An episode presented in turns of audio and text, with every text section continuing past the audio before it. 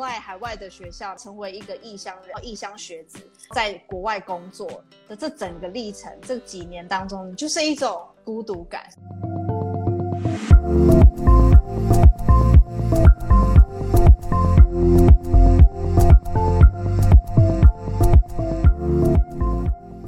Hello，大家好，我是打滚国际时尚圈，帮助提升时尚产业知识和职场竞争力的白玉。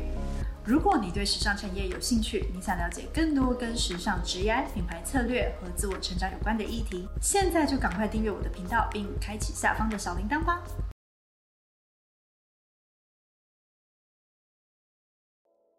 因为 Parsons 的 Fashion Management 其实是比较新的 program，所以我觉得他们现在还是在努力的招生跟让他们学校更多人知道他们的 program，所以。我相较没有那么担心 Parsons，可是 FIT 它的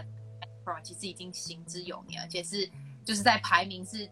世界前二，而且它一个 class 才二十几个人，所以应该是一个非常竞争。所以我根本没有奢望会进去，我只是觉得就是 give it a try，就我既然都要申请，就 give it a try 这样子。然后是过程中，就是因为你一直鼓励我，然后你就说，你说你真的觉得我有机。会，可是我一点都不觉得我有机会。但是反正 anyway 我就做了，所以我觉得，我觉得就是找顾问可能就是有这个好处，就是他可以帮你看到一些你自己不知道你的你有的优点都是。对，我觉得这是一点。我可以，我觉得可以推荐大家几个呃方法跟资源吧。我觉得首先，如果你要申请学校，你还对未来不是那么的确定的话，你其实可以去找。你未来你想要有兴趣的学校的 A C 来看，然后你真的很认真的去把它写完，就当做你要申请。我觉得那可以帮你理清很多思绪，就是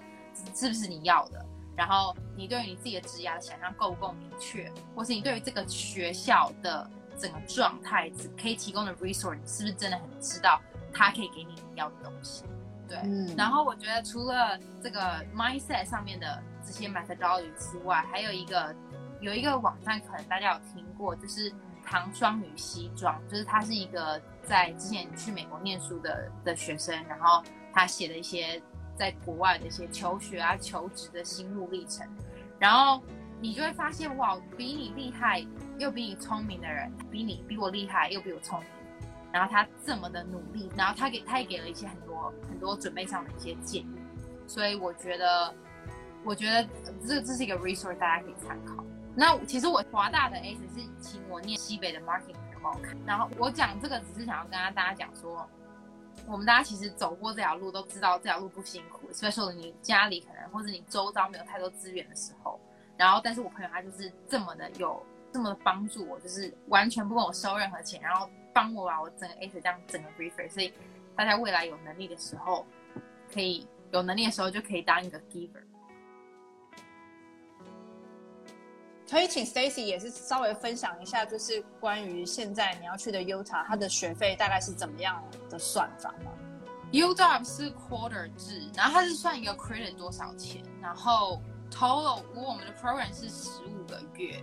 然后如果你要实习的话，你就等于有你的暑假有三个月不会上课，所以 total 你会你会拉长到十八个月，但是 total 的学费大概是在一百四十万台币左右。但学费每年都会涨啦，就是可能涨了四趴还五趴这样子。就是其实 U 大学费是非常亲民的，相较美国的很多大学的学费。那 FIT 是两年，然后 FIT 的好处是它是公立的嘛。之前白玉也是有跟我讲，它是公立，它两年下来大概快要两百。现在我记得我之前我之前是一学期四十万左右台币，所以如果我当初的那个学制是三个学期，是差不多一百二。但是因为我们有去那个，我们每一年都会去其他国家做 seminar，就是我们会飞法国，然后会飞香港。那时候，当时，所以要额外的 extra 再加个二十二十到三十万，所以差不多一百四左右。一点五年的话，因为那时候我算一下，大概是一百五十万 FIT 的但如果你要再加你到墨西哥巴黎跟香港的钱的话，你可能要再加三十一百八了。对，然后快对对两百，所以学费大概 FIT 就是两百，对，差不多。如果以两年来说的话，但是如果是 Parsons 的话，我记得一学期就是一百。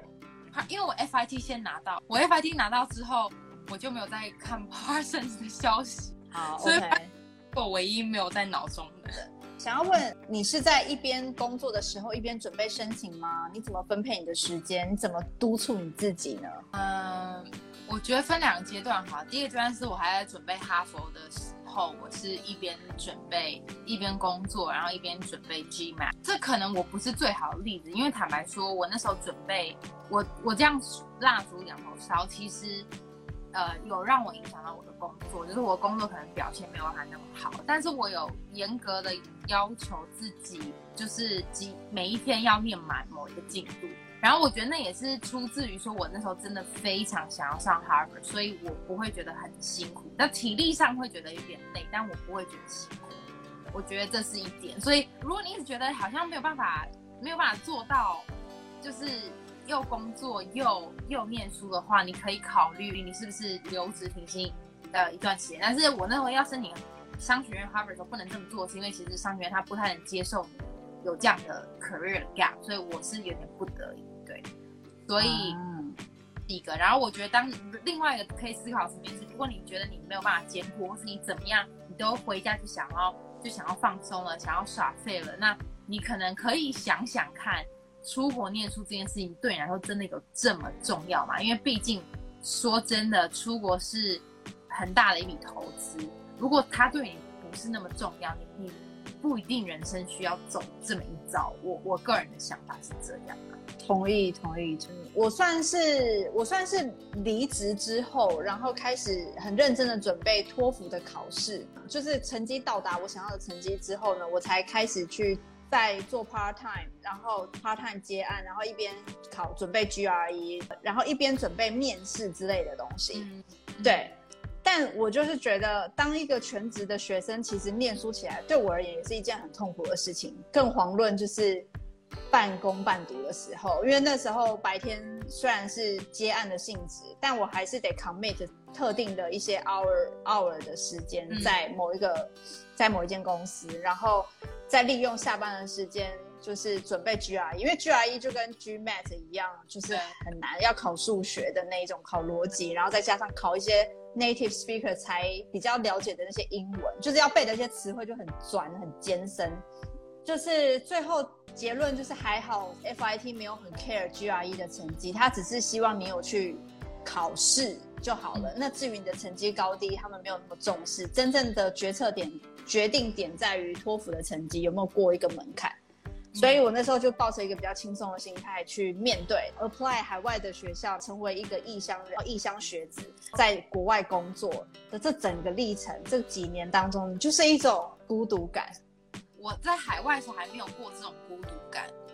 我在美国工作那半年，因为知道会回来台湾，所以我觉得是没有那种，因为你那时候 mindset 是你要靠自己在这边留下来，所以我觉得 mindset 不太一样，嗯，所以我就这次去可能感受也不一样，就是我没有没有过一次离开台湾，是我不确定我什么时候会回来的那个真的，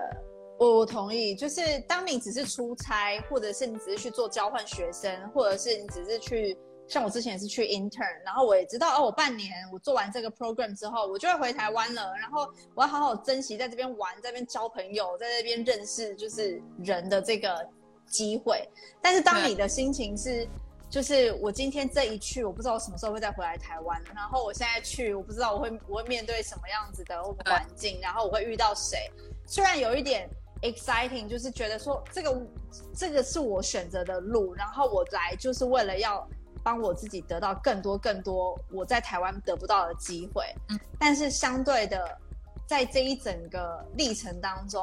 也会发现就是自己牺牲了很多。这个牺牲的很多在于就是 maybe 是跟家人相处的时间，虽然可能在台湾跟家人相处没有很开心，就是因为有时候常常就会吵架，但是呢，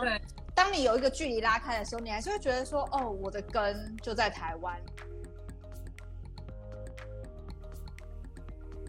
因为你刚刚讲到的那个三年的这个 STEM，其实就是 OPT 的是三年。如果你是比较偏数学或是科学背景，或是 data 分析背景，但如果你是商业文组的这种学校的话，通常它的 OPT 就是只有一年的工作时间。那你要在那一年当中设法让公司愿意 sponsor 你的工作签证。所以你就要去抉择，我到底是要用一年的时，我我是不是足够的魅力，用一年的时间让公司愿意 sponsor 我，还是我需要三年的时间来去 prove myself，甚至给我自己更多的呃一个弹性的空间。最终，最终我访我访问了无数个外国去念书的同学，然后到后来有留下来，或者是想尽办法留下来的人，最终大家都说就是。如果一年的那个 OPT 不够用，他就于是他就赶快再去申请另一个 program，然后是三年的 STEM，所以他就念了两个硕士班，因为他在工作上面没办法立刻得到 sponsorship。嗯，对对对，所以 eventually 时间才是关键，各位同学。对，所以最后选择去 U W，但是我其实放弃 FIT 之前是非常痛苦的，因为我是真的对于他的 program 本身非常有兴趣，可是后来我现在也是非常开心。对女孩子来说，其实到美国就是找到未来，就是我们其实我我必须很 honest 讲，就是在我还没去美国之前，我也会有一个 dream，就是我就跟我家人说，我家人就问我说，你真的一定要去美国？才能够达到你的梦想，或者是你想要的理想生活吗？然后我就说，对，万一我的 future husband 就在美国的话怎么办？如果不让我去的话，我就会错失我的 future husband。就是女孩子都会有一个小小的梦想，就是我如果这一次去的话，会不会我的我的 future 就在那边呢？我在美国的朋友，就是他们自己也会提到啊，就是 aside from 那些比较专业的讨论，就是关于 career 的 planning，但是。Yep，如果是讨论到这种感情啊，future husband 啊，没有人投纽约，其实，呃，因为男女比例差太多，对不对？呃，对对，女比。然后呢，我那时候有跟我朋友讨论到，就是反正 New York 大部分应该说是 gay 的比例 proportion 偏高，所以呢。我们又是女性，然后这边 gay 的比例又偏高，然后最后大家就变成姐妹，然后所以就是你一样还是找不到就是老公。But anyway，可是我还是必须说啊，对比台湾的 market 来说，其实，在纽约，如果你打开什么 dating app，然后要去认识异性的话，其实这个破还是非常非常的大。我觉得也是也是有很多 opportunity 存在，只是对比 Seattle 来说的话呢，这个破又更大了。对，对我自己觉得好像，因为我根本，因为我可能我跟我朋友聊的时候，他们不会提这件事，而且有些人根本不是我认识的朋友，就是我就是 COCO 的人，就是我们根本是素昧平生。然后我就是讲讲好，我说 OK，我想要做，我未来想要做什么，然后你们觉得是哪一个学校比较好，network wise 或是课程 wise 什么的，他们就会再提到一点是，那你现在是。单身吗？你你你是就是对，然后反正 anyway，只要讲到这个话题，就很很很很有趣，是没有人投纽约。嗯，像我当时我们那一班就是有四个外国外国国际学生，国际学生，然后就有两个就是成功的找到老公就嫁啦，真的成功的交往。对啊，台湾。呃，台湾的吗？没有啊，中国的女生，然后还有另外一个是俄罗俄罗斯籍的。哦，OK OK，对。其实我觉得机会都在，对。然后，呃，应该是说美国本身，应该说纽约这个 city 本身是呃外来民族特别多的一个城市，所以其实，在那边我觉得最，因为我没去过西雅图，我也不太晓得，就是在那边会不会觉得，就是说亚洲人好像。真的比较可能跟那边的那个白人，或者是就是差，就会就会觉得说特别被排外，为什么不知道？但是我觉得在纽约的话呢，就因为种族实在是太多太多，就是各随便你遇到的任何白人，他很有可能都是就是从别别的欧洲或者是别的其他的南美洲或是其他国家就是移民进来的人，所以就没有一个在纽很少很少会遇到在纽约的人，他是。原生就是美国人，都是大家都是外来民族，OK，然后大家都操着完全不同的口音在讲话，所以没有你很难听到标准的英文。所以呢，相对的外国人，应该是像我们这种国际学生去那边，假如你是发音没有很好的话，你在那边也就会很大胆，就是放开的，就是 express yourself，因为就不会有问题。但是呢，我是听说在西岸。西岸呢很讲求就是那个发音的那个 pronunciation 的精准度，然后还有那个夸张的程度，有吗？你有你有 对你有发现这个没有这个哎、差距？我我之前在西岸出差的时候，也大部分都是认识华人，但是我没有太多印象，因为我 either 是认识就是真的是 native speaker 的人，所以对他们来说没有这种问题，因为他们天生就讲中文。但是也有很多是后来移民的，然后英文就是跟我们差不多，所以嗯我、对我没有觉得还好。OK，好，好吧，OK，那今天就谢谢各位喽，谢谢，然后也谢谢 Stacy，我们下次见，拜。拜。好啦，今天的影片就分享到这边。喜欢我的影片，请记得帮我订阅跟点赞哦，开启订阅按钮旁边的小铃铛，才不会错过节目下一节精彩内容。我们下次见，拜。